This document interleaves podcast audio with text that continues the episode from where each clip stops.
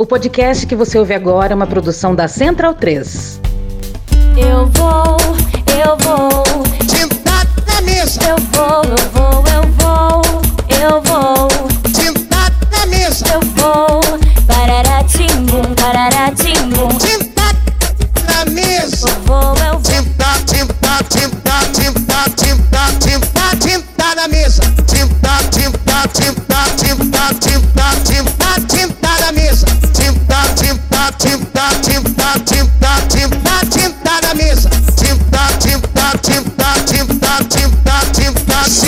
na mesa. Vai tomar no cu, cara. Toda hora essa discussão, cara. Então, bundão é o Jair.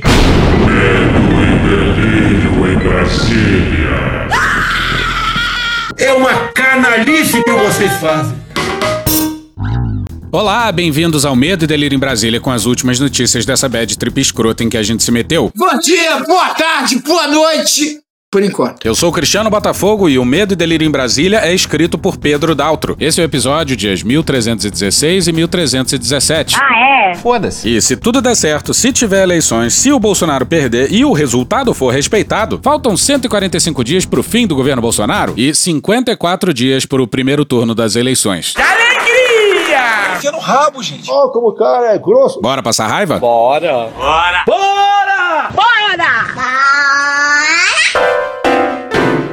Bolsonaro na Jovem Pan do Jovem. Jovem. Já vamos começar o episódio na base do. Calma, poxa. Olha, se você achou que teria um episódio inteiro do Medo e Delírio dedicado ao Bolsonaro na Jovem Pan dos adolescentes, Será mesmo? Achou errado, otário? e se você é Ousado. e queria uma trilogia de episódios nossos chafurdando naquele material, pô, vocês não gostam da gente, porra. É vacilo. Um vacilão. Eles querem fuder a gente, Cristiano. E quem não quer? Calma, por favor. Pois bem, a gente vai falar rapidamente Mentira. Sobre essa entrevista, pegando o de mais absurdo que houve e o que é novo, né? Ele falou algumas coisas que a gente não lembra dele ter falado antes. E não é à toa. Bolsonaro estava muito confortável. Talvez nunca tenha se sentido tão confortável numa entrevista em toda a sua Triste e miserável vida. Caralho. Pois é, mas a entrevista durou 5 horas e 21 minutos. E o Bolsonaro adorou. Assusta minha amor. Mas vamos lá, vista seu traje químico e nos acompanhe. Porra. Olha o que aconteceu lá pela terceira hora. Quer ir embora? Não, né? não. Quer ir embora? Começou que hora? Sete?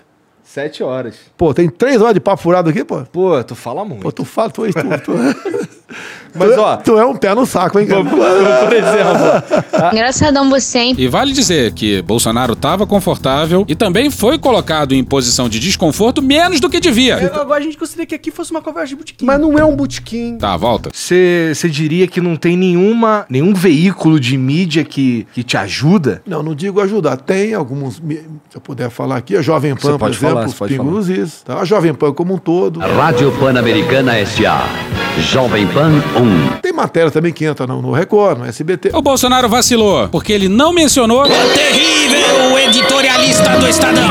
Quem acompanha o Medo e Delírio sabe que dia desses o Bolsonaro elogiou um editorial do Estadão, mas logo depois mandou o editorialista pra ponta da praia, ou pra puta que pariu, não deu pra saber muito bem. Vai pra puta, pra ponta da praia, pô. A relação tá tensa. Bolsonaro passa pra sua loucura armamentista, se orgulha dos mais de 700 mil CACs. A gente tá muito fudido. O PCC também tá adorando? Agora você pode perguntar, por que, que o Supremo não derrubou? Porque teve um ministro que pediu vistas aos decretos. Não tem prazo pra entregar. Sim, ele tá falando do. É, quando você fala em pautas conservadoras, ele já pediu vista de muita coisa que tem que ver com conservadorismo. E se, se, se ele apenas votasse contra, ele ia perder por 8 a 3 né? Ou 10 a 1 A gente não quer perder por 8 a 3 10 a 1 A gente quer ganhar o jogo ou empatar. E ele está empatando esse jogo. Ardiloso, filho da puta. Foi o Nunes Marques quem pediu vista no julgamento das, abre aspas, ações que discutem atos do governo federal sobre posse, compra, registro e tributação de armas e munições. O pedido de vista foi em 17 de setembro de 2021. Mês que vem a gente já pode comprar um bolinho, um brigadeiro e bater um parabéns. É o caralho. Nunes Marques. Nunes Marques pede vista só. Que bom. Nunes Marques.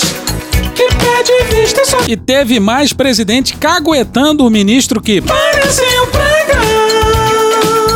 Que Quer ver uma coisa que o Jorge Sei fez? Cocô dia sim, dia não. Quer ver uma coisa que o Jorge Sei fez? Tinha uma lei estadual, meu Deus do céu, uma lei estadual no Rio Grande do Sul que não permitia, por exemplo, pesca de arrasto. Por que será? Ali nas costas do Rio Grande do Sul e por tabela pegava Santa Catarina e São Paulo. Nem existe isso. Ouve o que você tá falando. E tava parado no Supremo. O Jorge Sei foi lá, conversou com o ministro, que era o Cássio, que era o Cássio, que era o Cássio.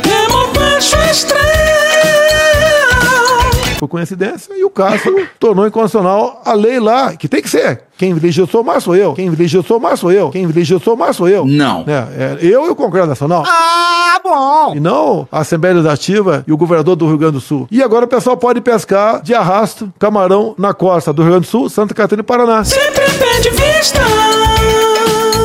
E essa aqui a gente nunca tinha ouvido, hein? Você fala em maconha, eu não persigo o usuário. Eu nunca falei que tem que prender o usuário. Nós inibimos é o tráfico. Pô, então tá de boa fumar um? Aê, porra! Calma, todo mundo sabe que o Eduardo fuma. O cara tá no clipe do Forfã, mano, loucão. Eu nunca falei que tem que prender o usuário. Contra a legalização das drogas, eu nunca falei que tem que prender o usuário. Contrário à legalização das drogas. Você fala em maconha, Indústria da maconha, produtos à base da maconha. eu não persigo o usuário. Maconheiros. Talvez essa nova posição aí do Bolsonaro explique o. Paz. Tranquilidade. Paz. Tranquilidade. Cheio de maconha. E, pelo que a gente sabe aqui, pela primeira vez o Bolsonaro tentou explicar por que não fez nada pelo Daniel Silveira.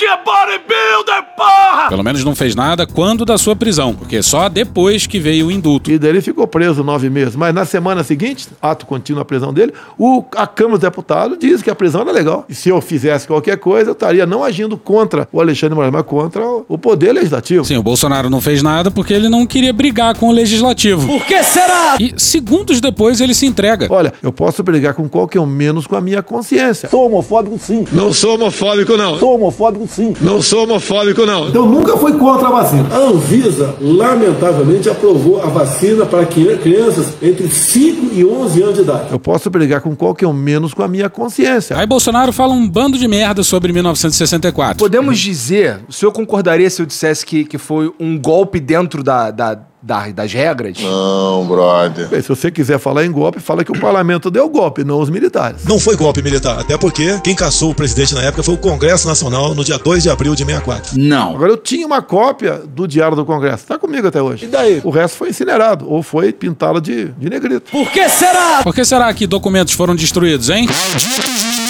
Tenho certeza que o seu pior defeito é ser político, cara. Caralho! Sobre esse lance de ficar em casa, foi bem no começo da pandemia, Sim. mas foi uma foi um, uma corda, um, um cabo de guerra. Isso daí é, entre Eu, no mundo todo, o contrário. Deixar bem claro aqui, para não ter dúvida. Eu, no mundo todo, o contrário é isso. Pois é, o que ele tá dizendo é que nesse cabo de guerra, entre aspas, absolutamente todo mundo tava de um lado e só o Bolsonaro tava do outro. Eu fui o único chefe de Estado do mundo que foi na contramão do que se pregava tocante à pandemia. O único. Talvez eu tenha sido o único chefe de Estado do mundo todo que teve a coragem de se insurgir contra essa política do fica em casa. E aí um país com 2,7% da população teve coisa de 13% dos óbitos no mundo. Missão cumprida. Bolsonaro vai meter aquele caô, aquele caô clássico de que o STF impediu ele de fazer qualquer coisa na pandemia. Apesar dele já ter dito isso aqui, ó. No Brasil, o Supremo decidiu que somos concorrentes. E aí, Foi o ainda. STF deu esse poder pra ele. Deu né? esse poder pra ele. Não sei por que fizeram isso. Bolsonaro começa a falar de cloroquina. Eu tomei quando tá- passei mal. No dia seguinte tava bom, coincidência ou não. Eu vou em, em eventos por aí. Vai ver, tem duas, três mil pessoas me assistindo. Quem é que contraiu o Covid? 70% levanta o braço. Realmente o público do Bolsonaro não se cuida muito não. Quem usou isso ou aquilo? 90% levanta o braço. Funcionou. Não. Há uma distinção óbvia entre correlação e causalidade. Tá, ele diz isso, mas um minuto e meio depois. Pode ser. Pode ser um placebo. Pode ser. Pode ser um placebo. Pode ser. Pode ser. Pode ser um placebo. Pode ser. Vai tomar no cu, cara. Mas chama-se liberdade médica, autonomia médica. Bolsonaro é o único presidente do mundo que, no meio de uma brutal pandemia, resolveu lutar pela autonomia médica. Eu não sou médico, mas sou ousado. O entrevistador questiona o Bolsonaro por não ter tomado a vacina e aponta que isso influencia muita gente. Não é que eu tô, a minha palavra tá valendo. Eles foram ler a bula. Com certeza. Gente que vive tanto na mentira que faz dela a sua verdade. É porque. Meio que a palavra do senhor tá valendo, presidente. Você desculpa. Não. É, com todo respeito Tá. Vai tomar no cu com todo o respeito. Inclusive, uma coisa óbvia, eu acho que o médico vai dizer que eu tenho razão. Quem se contaminou tá melhor imunizado que quem tomou a vacina. A vacina não deixou ninguém, ou quase ninguém, com sequela. A vacina não matou ninguém. A vacina protegeu muita gente. A própria campanha do Bolsonaro implora para ele não atacar as vacinas. E numa entrevista vista por milhões de pessoas, ele não se aguenta. É muito mais físico do que intelectual. Era nisso que eu tava apostando, no- na imunidade de rebanho? A mesma coisa Não, que não, o Boris não, Johnson não. apostou? Por exemplo, Datena, a garotada abaixo de 40 anos. Ah, entendi. A princípio, contraindo o vírus, não vai ter problema. Agora, essa garotada, vamos supor, se infectando agora, ela seria uma barreira no futuro para não transmitir o vírus aos mais idosos. Bolsonaro respondeu falando de uma aposta com o Boris Johnson. O Boris Johnson tem uma casa comigo. Eu vou falar aqui, tá? Até uma novidade, né? Eu tava com o Boris Johnson.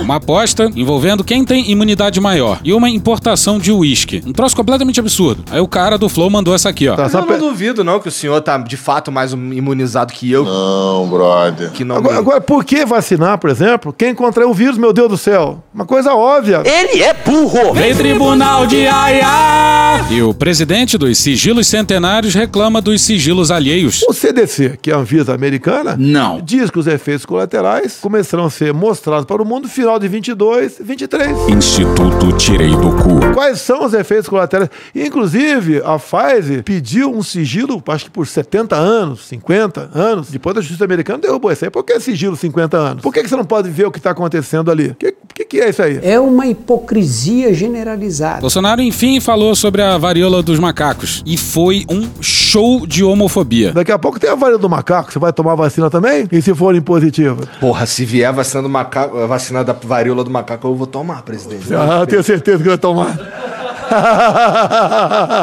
Qualquer tu não me engana, tu não me engana. Tu vai Qualquer tomar. vacina que Tu vai vier. tomar. É, é porque assim, é, é- é, esse lance de da gente. Eu entendo. Não entendeu, não? Eu entendi sim, pô. Eu entendi sim, pô. Eu entendi sim, pô. E caso você não tenha entendido, A grande maioria, né, mais de 95% dos casos confirmados são de homens que fazem sexo com homens. a doença está avançando para outras populações. A gente já sabia que isso iria acontecer, né? Porque a gente tinha aquele nicho inicial concentrado na população de homem que faz sexo com homem. E assim como a epidemia de HIV, o vírus começa a circular. Se não se cuidou, Problema dele. que morra. Problema dele. Vamos seguir. Há um movimento, segundo alguns jornalistas e tal, eu li isso daí na mídia e tal, que tenta dar a ex-presidentes um- uma espécie de cargo vitalício. Já ouvi, eu vi, eu li isso aí. Pra que não, não, não, não tenha uma certa anistia ou uma imunidade, de certa forma. sobre- Não estou interessado nisso. Vão falar que eu estaria pedindo arrego. Peidou na farofa, né? O linguajar. Não, não estou interessado nisso. Aham, Cláudia, senta lá. o papo passa por eleições e pelos malditos milicos. Graças a Deus, parabéns, ministro Barroso, sou seu, seu admirador. O senhor convidou as Forças Armadas para fazer parte da Comissão de Transparência Eleitoral. Um beijo, Barroso. O assunto volta pra pandemia. Tá? Porque a criança, ela é assintomática. Tá? Porque a criança, ela é assintomática. Em dois anos, a Covid-19 causou mais mortes de crianças entre seis meses e três anos de idade do que outras 14 doenças juntas num período de 10 anos. Você não vê criança internada por Covid. O Brasil soma mais de 2.600 mortes por Covid-19 entre pessoas com idades de 0 a 19 anos. Uma média de 4 mortes por dia, segundo dados do Ministério da Saúde. 4 mortes por dia, segundo dados do Ministério da Saúde. Você não vê criança internada por Covid. Segundo o Instituto Butantan, desde o início da pandemia, 1.449 crianças entre os 5 e os 11 anos morreram de Covid no Brasil. Em 28 de junho de 2022, a Fiocruz publicou isso aqui, ó. Desde o início da pandemia, a Covid-19 matou duas crianças menores de 5 anos por dia no Brasil. Ao todo, 599 crianças nessa faixa etária faleceram pela Covid-19 em 2020. Em 2021, quando a letalidade da doença aumentou em toda a população, o número de vítimas infantis saltou para 840. Ao todo, 1.439 crianças de até 5 anos morreram por Covid-19 nos dois primeiros anos da pandemia no Brasil. A região Nordeste concentra quase metade desses óbitos. Nenhuma criança ou adolescente morreu em decorrência da vacina contra a Covid aqui no Brasil. Qual escândalo teve no meu governo de corrupção? Me responde qual escândalo. Qual escândalo teve no meu governo de corrupção?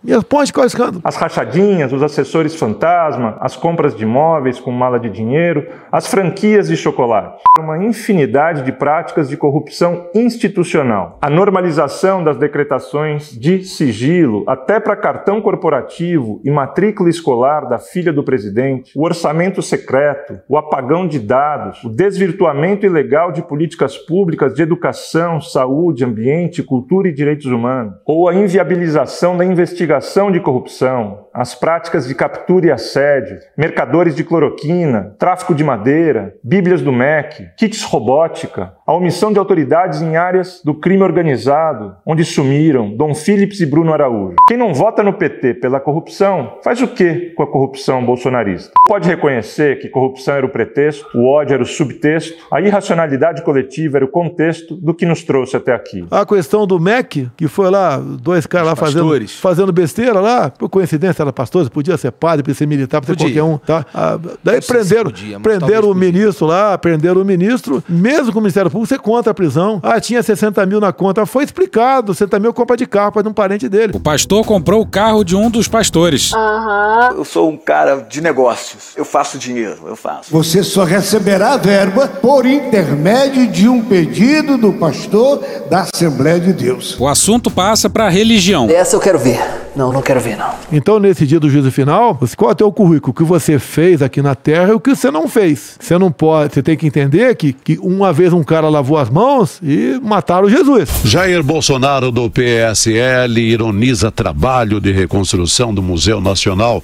Diz que tem Messias no nome, mas não faz milagre e afirma: já está feito, já pegou fogo quer que faça o quê? E daí? Lamento, quer que faça o quê? Pois é, mataram Jesus, mas antes torturaram Jesus. Eu sou favorável à tortura, tu sabe disso. Pela natureza da encarnação de Jesus e de sua morte sob tortura, todo e qualquer cristão nasce com a obrigação de ser inimigo da tortura e da violência. Vamos seguir. Tá, então a omissão é, uma, é um pé, no meu entender, é um pecado também. Caralho! É a família dele, tem que cuidar dele em primeiro lugar, rapaz. O povo tem que deixar, de deixar tudo nas costas do poder do poder público. Tanto é que eu sempre falo, né? Eu peço a Deus mais que sabedoria disso que Salomão pediu lá atrás. Eu peço força para resistir, que é foda. É foda resistir essa, essa pipoca dessa cadeira aqui. E coragem para decidir. Eu vou ter que decidir mais cedo ou mais tarde certas coisas. Não vou entrar em detalhe contigo. Eu vou ter que decidir mais cedo ou mais tarde certas coisas. Não vou entrar em detalhe contigo. Pois é, é isso mesmo que você tá pensando. Ele tá falando do golpe. Flashback. E as ruas, mas também agora não apenas e as ruas. Saber o que eu pretendo fazer em ato contínuo. End of flashback. E, e complemento com a outra passagem bíblica. Nada temeis, nem mesmo a morte, a não ser a morte eterna. Flashback. Todos vocês aqui juraram da vida por sua liberdade. Repitam aí. Eu juro da minha vida pela minha liberdade. Mais uma vez. Eu juro. Esse Braga Neto é o nosso exército. End of flashback. E essa parte aqui é cruel. Presidente, o senhor tem consciência também que é, eu imagino que muitas das críticas que chegam ao senhor de racista, de homofóbico e tudo mais, são é, pela maneira que o senhor expõe as ideias. Porque assim, ó, é, pode vir. Assim, eu sou grosso, concordo contigo. Não, não, não, é, não sei se é grosso. Eu. É, talvez. É, não sei como o senhor falar de uma maneira Quer muito ver? clara. Ele disse isso mesmo? Pega mal. Que nem o lance Tá, lá, tudo eu bem. não sou coveiro. Tá, tudo bem. Pega mal Sim, pra caralho. pegou mal. É, eu aloprei, perdi a, perdi a linha, lamento. Não posso fazer mais nada. Palavras e, ao vento e setas ao vento, não tem como retornar mais. Sim, o Bolsonaro fez uma raríssima autocrítica. E segundo ele, o Eu Não Sou Coveiro foi uma aloprada. E a desculpa dele segue a linha do incêndio do Museu Nacional lá de trás. A gente já colocou aqui nesse episódio. Bolsonaro então diz que não é racista e fala, de novo, do colega que ele salvou do afogamento. Arrisquei minha vida pela vida de um soldado. Ele não era negro, ele era azul. Meu, o que aconteceu no futuro? O exército reconheceu como um ato de bravura meu e me concedeu a medalha do pacificador com palma. Em média, uma pessoa por ano ganha essa medalha. Essa medalha foi entregue não quando o Bolsonaro salvou seu colega, mas com ele já eleito. Por que será? Naomi Matsui no dia 5 de dezembro de 2018 no Poder 360. Com moral alta na política e no meio militar, o presidente eleito Jair Bolsonaro recebeu nessa quarta-feira, dia 5 de dezembro de 2018, a medalha do pacificador com palma. A cerimônia foi realizada no quartel-general do Exército, em Brasília. Teve a presença do comandante das Forças Armadas, Eduardo Vilas Boas. Ele anda por aí com uma medalha de bravura, chamada Medalha do Pacificador com Palma. Ele ganhou uma medalha, no caso, por ter salvado um soldado que não sabia nadar em 78. Agora, um detalhe que ele costuma omitir quando ele conta essa história é que ele só ganhou a medalha porque ele pediu. Sim, ele pediu, ele solicitou a medalha 40 anos depois do ocorrido, em 2018. Ele foi lá e solicitou pro comando de exército, né? Na época, ele era candidato a, a presidente, né? Eu era preferido do exército, inclusive. Então, não sei se por coincidência a solicitação dele foi atendida. Dá a medalha logo para ele, que ele tá pedindo. O Exército só lembrou de dar honraria ao presidente quando ele já estava eleito, por acaso. A condecoração, 40 anos após, é realizada num momento em que Bolsonaro tem prestigiado as Forças Armadas por meio da nomeação de militares para ministérios e para outros cargos de alto escalão. Mas voltemos pro Flu. Infelizmente. Mas calma, que já tá acabando. Por favor, calma, calma. Bolsonaro realmente adora a Praça é Nossa. Pela minha mulher, todo dia que eu saio de casa, ela me pede dois mil reais no Pix. Todo dia? Todo dia. Pra ela fazer o quê? Não sei, eu nunca dei. Você já sabia dessa, né? Não, pior sabia? que não. Então tu, tu mordeu a isca aí sem querer. Eu vi que era sacanagem. Essa eu aprendi, cara. foi com o Paulinho Gogó. Paulinho Gogó. Também vejo o Matheus Ceará, né? Aqueles pedaços sempre, né? É quase uma rotina pra mim. Eu tenho duas rotinas, né? Uma é essa, no trono, no trono, no trono. É questão do cocô. É o melhor lugar pra ouvir Matheus Ceará ou Paulinho Gogó. Dez minutos. Novo, cara! Todo dia, quando eu saio de casa, minha mulher me pede 10 mil reais. O que, que ela faz com isso, presidente? Não sei, eu nunca dei.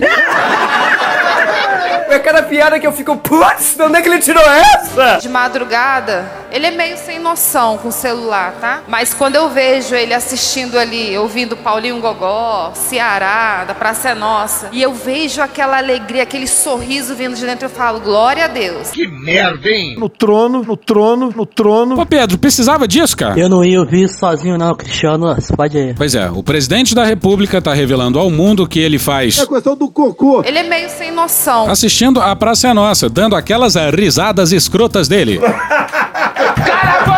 Pelo visto, ele só vê Praça é Nossa dia sim, dia não.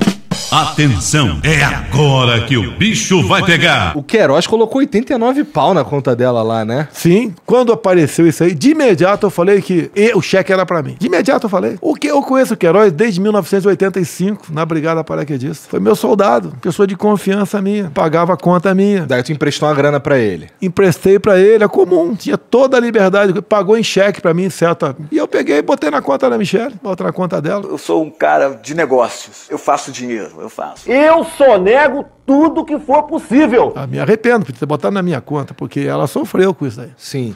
Então Essa- o dinheiro foi pra mim, ponto final. Esse, esse dinheiro aí, esses 89 Olha, foi ao longo de 10 anos isso aí. Ser dividido dá menos de um salário mínimo por mês. Eu falar em propina de um salário mínimo por mês, tá. Isso chamou minha atenção mesmo, porque era, uma, era uma quantia relativamente baixa pra uma pessoa se sujar. Mas é que tem todo o lance da. Não tem como Pode falar, fica à vontade. Atenção, atenção, é agora que o bicho vai pegar. É agora que o bicho vai pegar. Não, é, é, tem todo o lance da, do, das rachadinhas lá que o Flávio. É, tá Esse é um assunto do Flávio. É um assunto do Flávio. Fode aí, fode aí, fode aí. Eu não vou falar aqui filho de ninguém, eu não falo, eu respondo pelos meus atos. O Flávio responde pelo dele. Tá Segundos antes, o Bolsonaro tinha dito que conhece o Queiroz desde 1985, que era o seu homem de confiança, que pagava as suas contas. E sempre me lembro dessa fala aqui do Carlos Bolsonaro. Meu gabinete funciona como o braço direito do meu pai. Eu comecei na política graças ao meu pai. Eu estou aqui amando do, do deputado federal Jair Bolsonaro e nenhuma atitude minha será feita sozinha. Aí quando dá merda no gabinete do filho envolvendo o Queiroz, ele manda essa. Queiroz era chefe de gabinete do Flávio por ordem direta do Bolsonaro. Alguém tem alguma dúvida disso? Mas assim, o senhor, o senhor é, age ou agiu de certa forma pra dar uma ajudinha ali pro Flávio? Eu não tenho influência em poder nenhum. Mas é putaria o tempo todo pra me atingir mexendo com a minha família. Já tentei trocar gente da segurança nossa no Rio de Janeiro, oficialmente, e não consegui. Isso acabou. Eu não vou esperar fuder minha família toda, de sacanagem, ou amigos meu, porque eu não posso trocar alguém da segurança na ponta da linha que pertence à estrutura. Vai trocar. Se não puder trocar, troca o chefe dele. Não pode trocar o chefe dele? Troca o ministro. E ponto final. Não estamos aqui pra brincadeira. Mas aí Bolsonaro desconversa e o entrevistador se dá por satisfeito.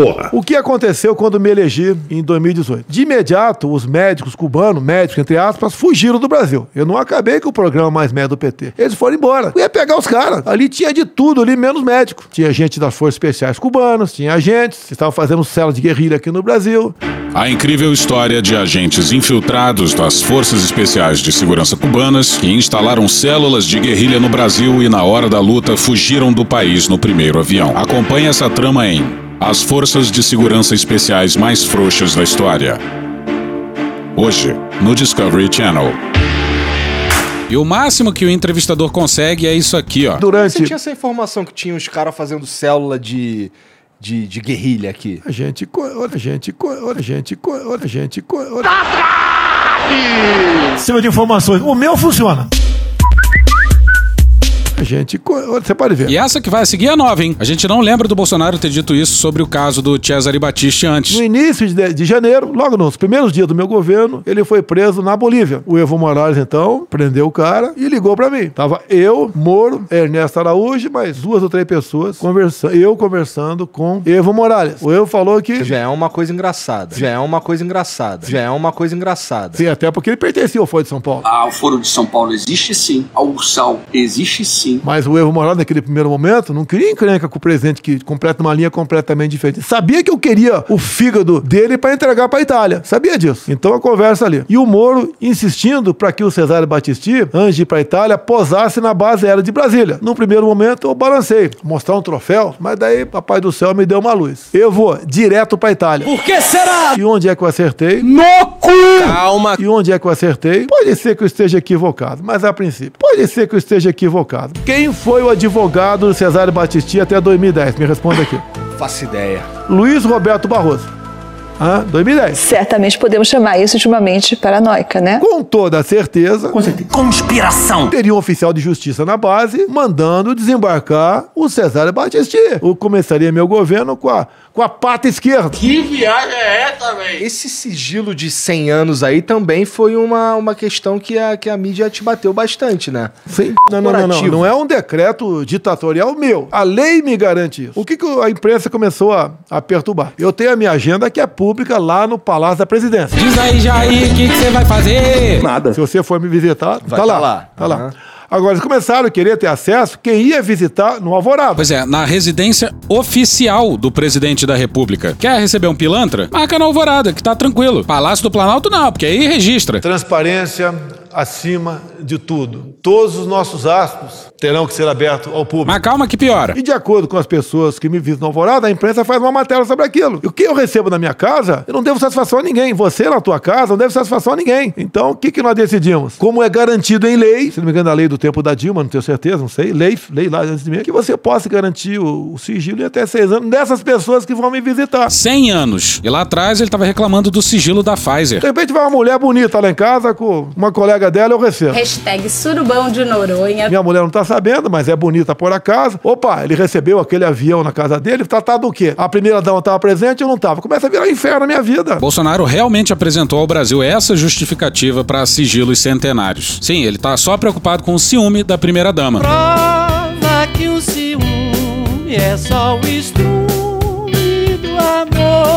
não, o problema não é a mulher bonita no palácio. O problema, por exemplo, são os pastores do MEC. Você só receberá verba por intermédio de um pedido do pastor da Assembleia de Deus. Que Bolsonaro recebeu dezenas de vezes. Eu recebi dois pastores a pedido do presidente. Isso está bem claro. Então esse giro é em função disso. A minha privacidade. Como todo mundo tem. Cada um recebe quem bem entender na sua casa, não é satisfação pra ninguém. Isso é democracia, isso é liberdade. O que é que eu vou fazer com essa tal liberdade? E olha aí uma das poucas intervenções úteis do entrevistador. Mas era interessante pro, pro, pro povo saber, por exemplo, quando o Joesley tava indo na, na, na residência oficial, não era? Graças a Deus, aleluia. Teve uma gravação em cima daquilo. Aí teve uma gravação. Aí é outra história. Não, nada a ver, irmão. Sim, porque se não tivesse gravação. Olha, se ele tivesse armando, meu Deus do céu, armando, não teria botado na agenda oficial aberta ao público. É muito simples. Quando o cara quer armar, ele vai pelado numa piscina, vai num um fim de mundo aí, vai pra uma praia, vai pro meio do mato. É assim que ele age. Não bota na agenda ali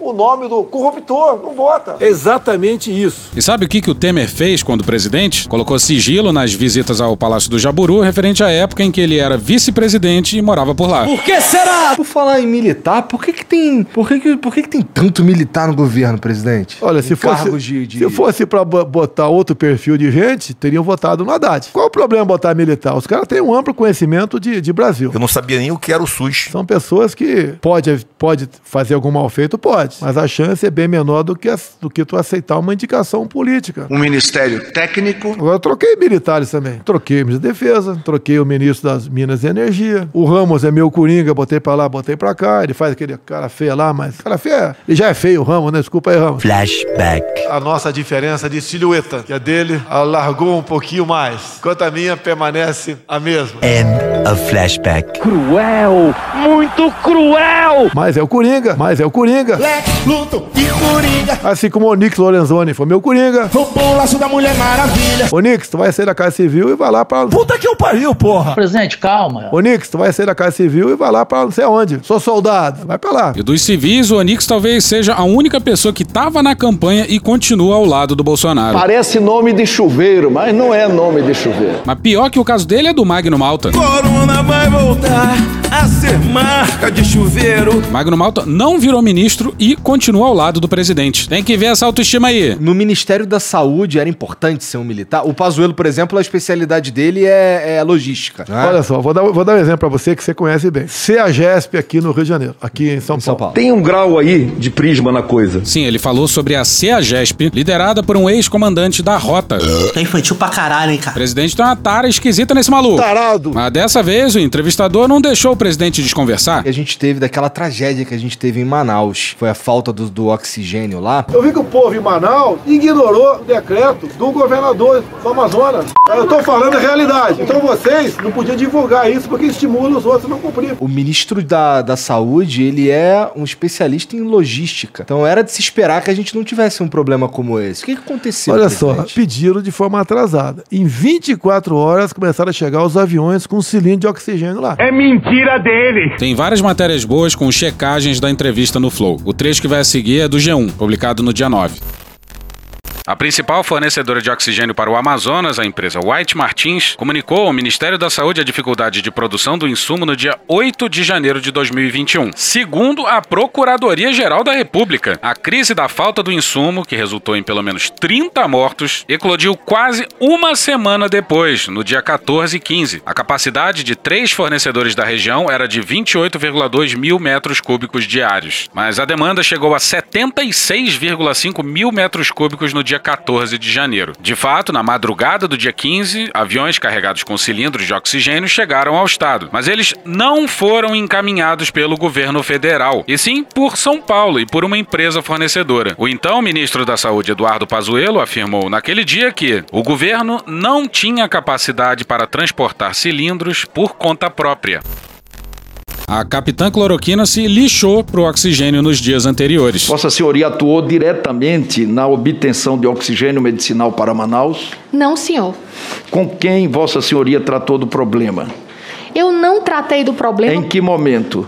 Em nenhum momento. Tá bom. E o governo ignorou um avião com oxigênio que estava próximo de Manaus. Isso aqui foi no depoimento à CPI do Ernesto Araújo. O senhor fez algum contato com alguma autoridade venezuelana para conseguir esse apoio? É, não, eu- a doação foi oferecida pelo governo venezuelano. Perfeito. O Itamaraty realizou algum esforço com os demais países vizinhos para socorrer os amazonenses que estavam faltando oxigênio? Não, não permitiram que um avião fosse lá. Teve que vir de estrada. Enquanto estava morrendo gente sem oxigênio em Manaus, o oxigênio vindo da Venezuela estava vindo de estrada. Um voo da FAB, se o Ministério das Relações Exteriores tivesse interferido, em uma hora aí voltava. O Ministério das Relações Exteriores não fez contato com o governo venezuelano por questões ideológicas. Sem o viés ideológico. O senhor ligou para alguém da Venezuela?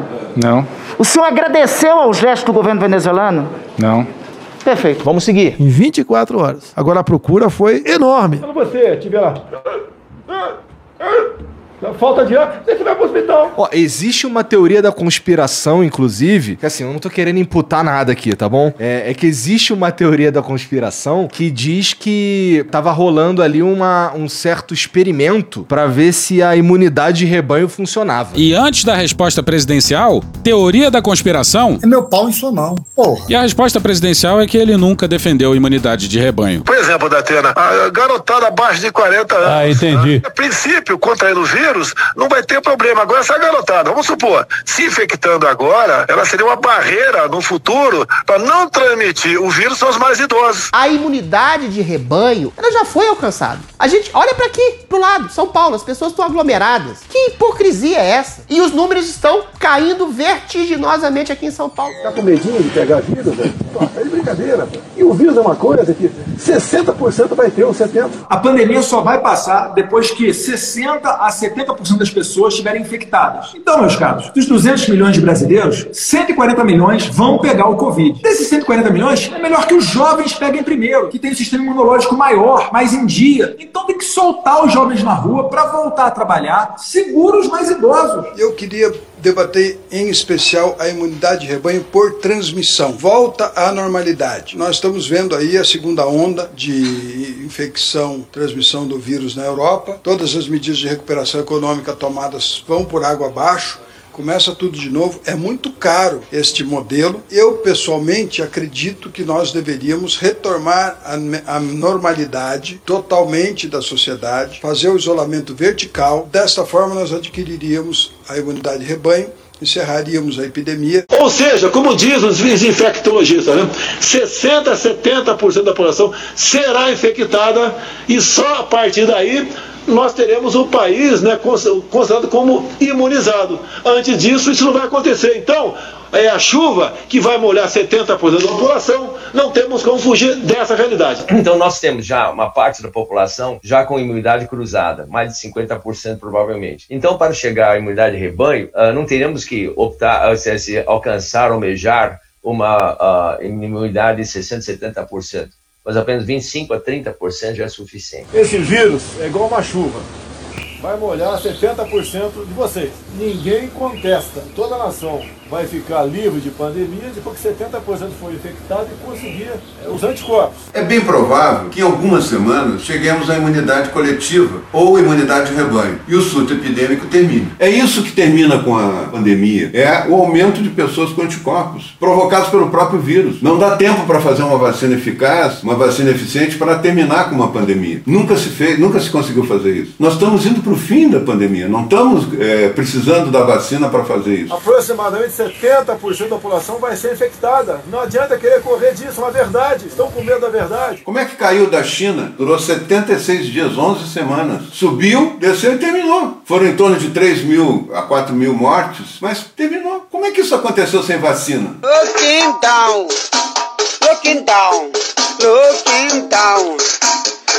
Down. É que eu digo pra vocês, o vírus vai atingir 70% da população. Infelizmente é a realidade. Mortes, vão haver, ninguém nunca negou que haveriam mortes. 70% vai pegar o vírus, não tem como. Para mais de 60% dos brasileiros, não será uma gripezinha, não será nada. É que o vírus é igual uma chuva. Vem, você vai se molhar. Aí você não vai morrer afogado, tá? Em alguns casos, lamentavelmente, haverá afogamento. 70% aproximadamente das pessoas serão infectadas pelo vírus. É uma realidade. Não precisa se apavorar. Todo mundo diz, é quase unanimidade, né? Que 60% dos brasileiros já foram ou serão infectados. E a partir desse momento é que nós podemos praticamente dizer que ficamos livres do vírus, tendo em vista esse percentual grande de pessoas ter conseguido anticorpo. Mas uma verdade que ninguém contesta, né? De 60% a 70% da população vai ser infectado. Ninguém contesta esse número. Repito, o vírus, não temos dúvida aqui, vai, vai atingir pelo menos 70% da população. O vírus vai atingir no mínimo 70% da população. Você está atrasando que o vírus pegue em você, porque não adianta que vai pegar. 70% vai se, vai se contagiar.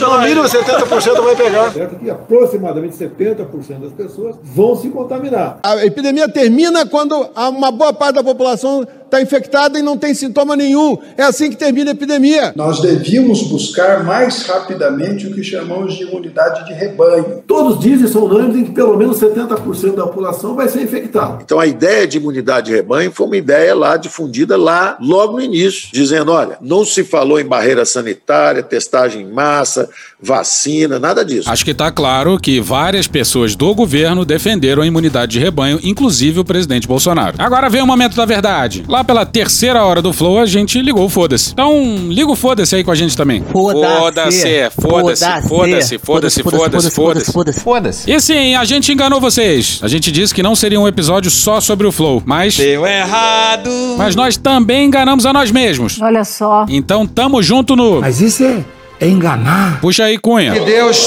tenha misericórdia dessa nação. Mas até o momento ele não teve. Porra.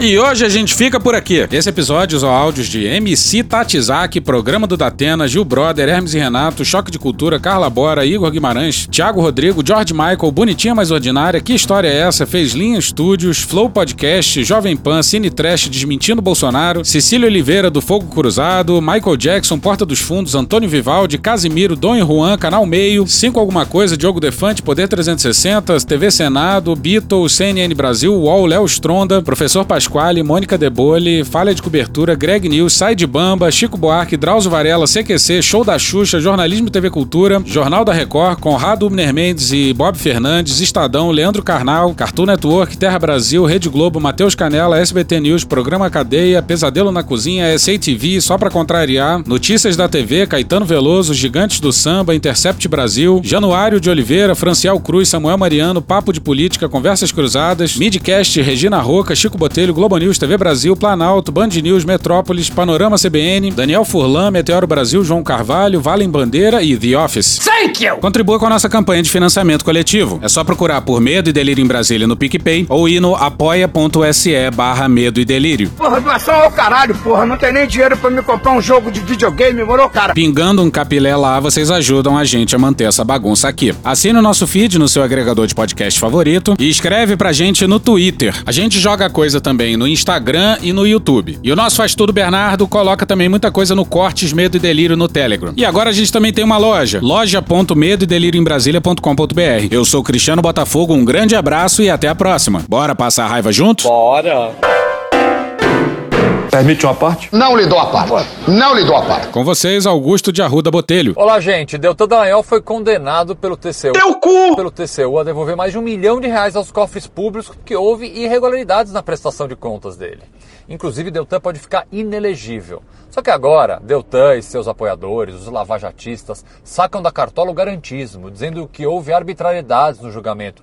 Não houve arbitrariedade coisa nenhuma. E é muito curioso perceber que eles são garantistas de ocasião. Para os inimigos, o arbítrio. Para eles, a Constituição embaixo do braço. Não é assim, Deltan. A lei vale para todos. Puta que pariu. Porra. Porra. Porra! Porra! Putinha do poço. Problemas? Pornô. Pornô. Paralelepípedo de crack? Paralelepípedo de crack? Paralelepípedo de crack. Frente Putin. Frente Putin. Frente Putin. Frente Biden. Frente Biden. Frente Biden. PowerPoint. Presidente, por que sua esposa Michele recebeu 89 mil de Fabrício Queiroz? Parte terminal do aparelho digestivo.